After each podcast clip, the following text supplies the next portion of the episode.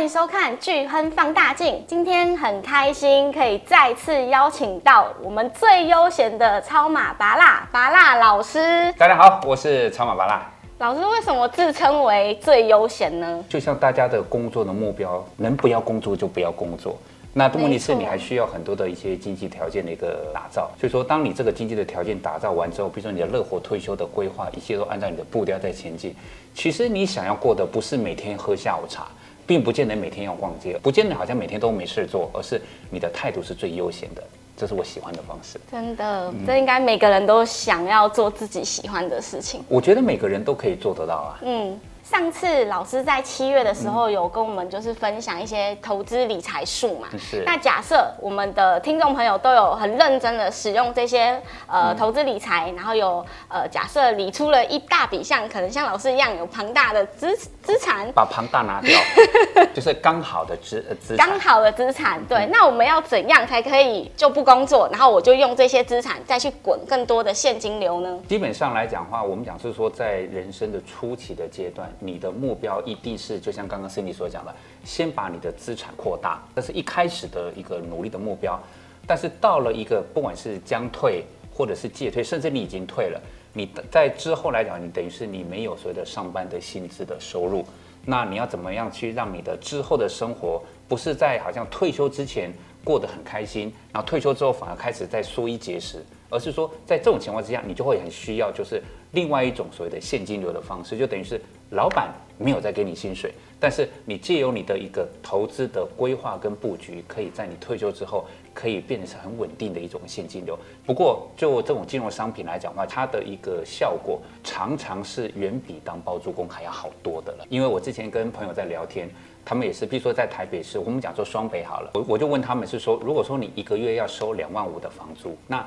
你觉得你要花多少钱？买一栋房子，假设是全款不用房贷，因为你有你有贷款，就代表说你还得扣掉你的房屋贷款嘛。嗯，那你要花多少钱？他说大概要一千五百万。差，我说你就是等于说可能更高哎。对，就是假设你花一千五百万买一间房子，然后去出租，应该可以收到两万五。不过借由我们的所谓的金融商品的这种打造来讲的话，其实你可能只需要一半的资金，你就可以打造每个月超过两万五的收入。所以我会觉得，按照这种情况之下。有土私有才是另外一种考量，但是就所谓的稳定的现金流、被动收入来讲的话，我们今天跟大家分享的这些方式，我会觉得可能会更适合绝大多数人。今年呢、啊，就是呃月配基金，然后一些高股息基金，然后都深受投资人的喜爱。是啊，对啊，那老师有没有？纳入到自己的投资组合当中，连连连你都会心动吧？对啊，因为它换算下来，那殖利率真的是还蛮诱人的。当然好，我们说排骨饭好不好吃？好吃啊，好吃。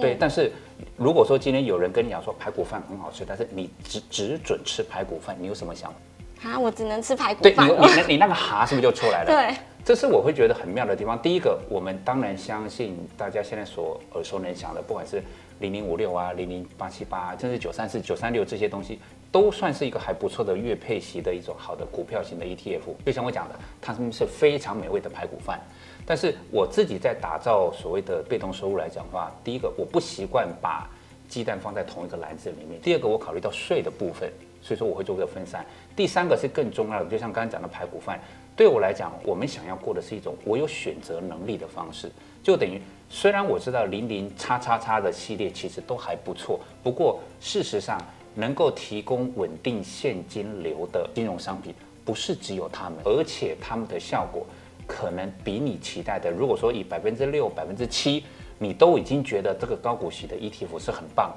但是在基金的世界里面，无论是股票型的还是债券型的，他们常常所创造出来的单纯值利率的部分是可以超过百分之八的。很多人会觉得说，为什么我们的被动收入？好像就会比他们还来得多一点点。我说，因为你们只锁定排骨饭，我们是锁定就是各种的好的食材，我们都会去吃。所以说，这是在打造整个稳定现金流的收入来讲的话，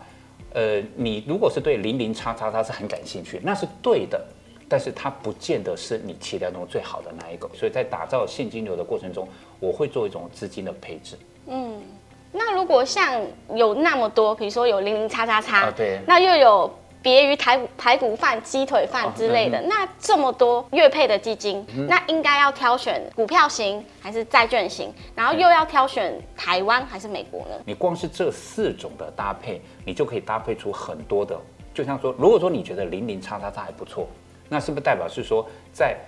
台币计价的股票型的基金，它也应该是属于同一种的范围，只是一种叫做股票型的基金，一个叫做股票型的 ETF，但它们的性质是不是也都是一篮子的股票？那等于是说，就安全性、就风险性来讲的话，它们所具备有的优势其实一模一样的。那只不过当市场都在讲零零叉叉叉，然后就变成是有点冷落到一个，就是我就觉得它明明都还不错啊。譬如大家比较耳熟能详的，像贝莱德世界科技，其实它也有一个稳定的配息的效果。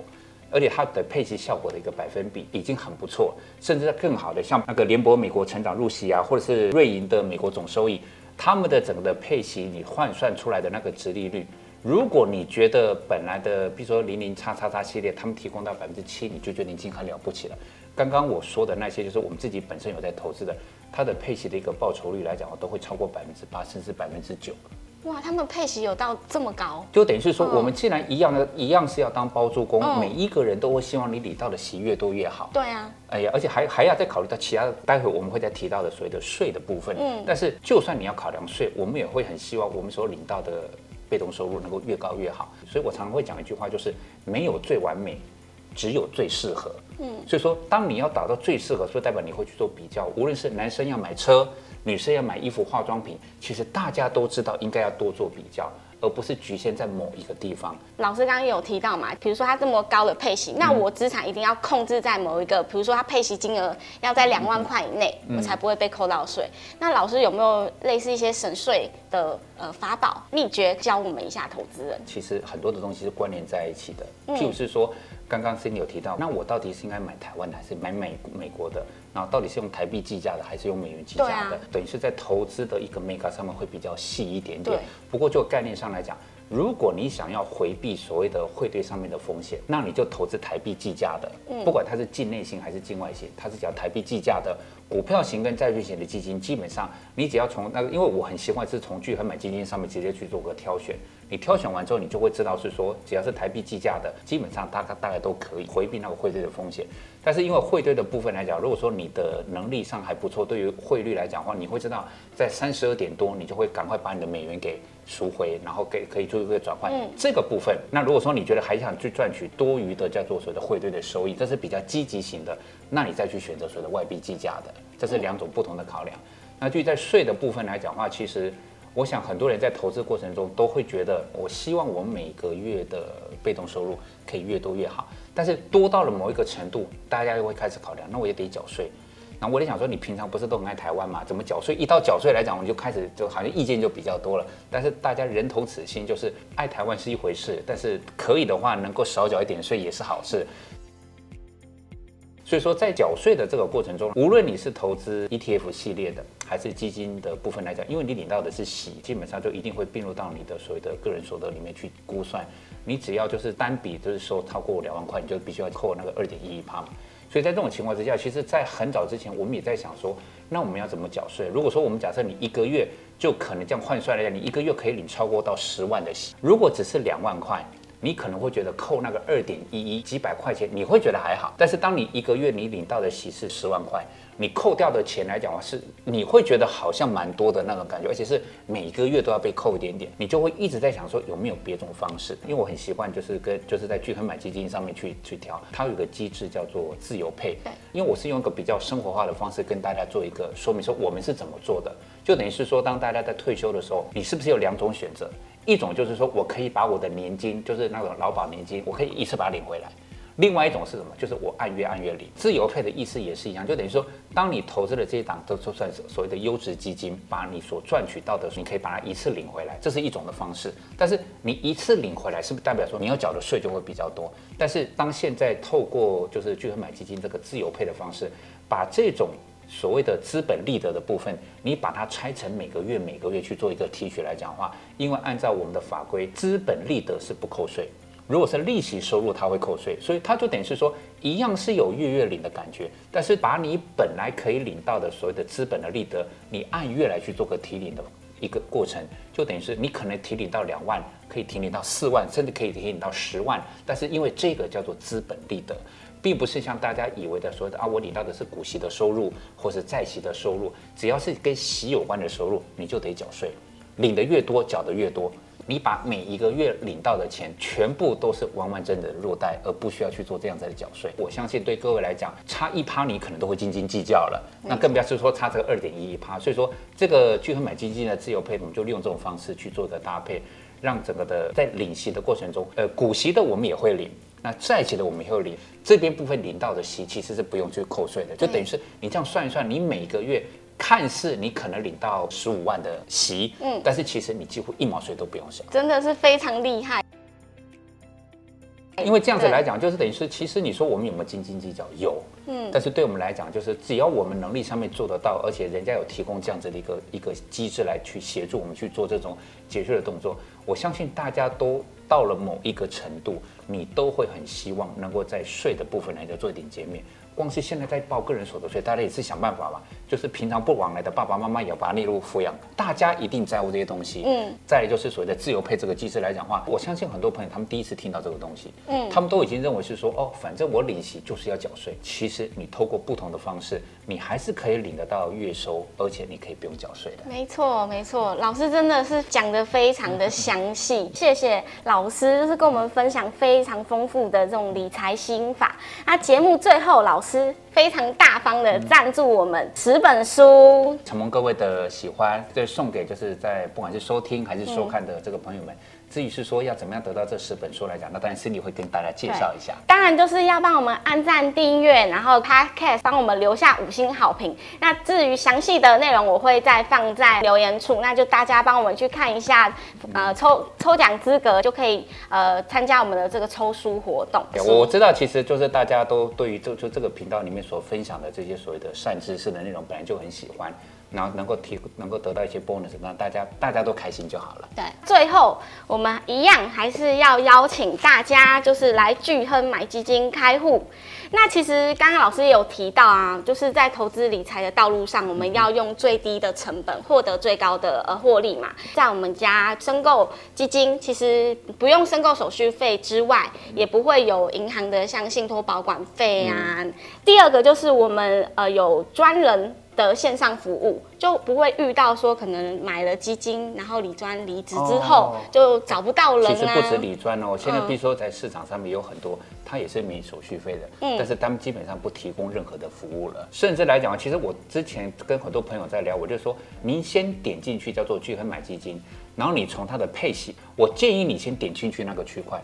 你点进去之后，你自然就会知道说，刚刚就是超马巴拉所提到的这些，就是以后能够提供你更优质的所谓的配息的部分的这些的基金来讲，在里面它的分门别类之详细，还有就是你在操作之流畅，点着按着，它就会发现原来你们都已经把它整理好了。嗯、就是譬如说我想要投资台湾，我想要台币计价，对，然后我只想投资股票型，我又想要月配。对，我每个条件都要，然后我就只要在那边按点点点点，他马上会告诉你说，哦，符合你的标的就是这些东西。嗯，跟我们在买东西概念不就是一样的？不管是说开户，或者是说在下单的时候，我们能够享受最低廉的成本，还有享受一个最优质的服务之外，里面的一些商品的内容可以帮你先做一个前置的规划跟整理，让你再去使用或是在搜寻的过程中，你不会东绕西找，找不到你要的东西。看不到你想看的那个基金的一些属性，我诚恳的建议各位，你玩一下它的那里面的平台。第一个东西，先把它设成我的最爱，它会改变你很多对于基金这个世界的一个想法。我们投研部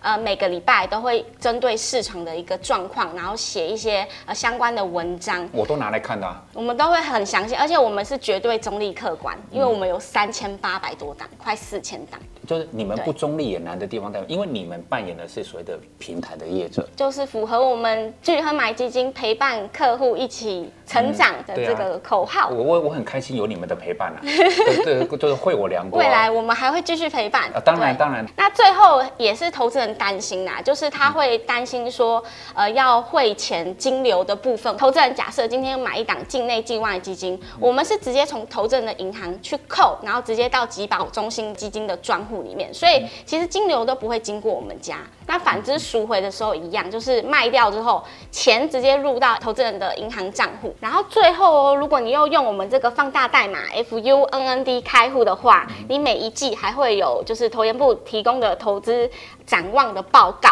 那其实也就是变相帮投资人就是超前部署。那今天节目就到这边，那谢谢大家，谢谢喽，谢谢，谢谢，拜拜，拜拜。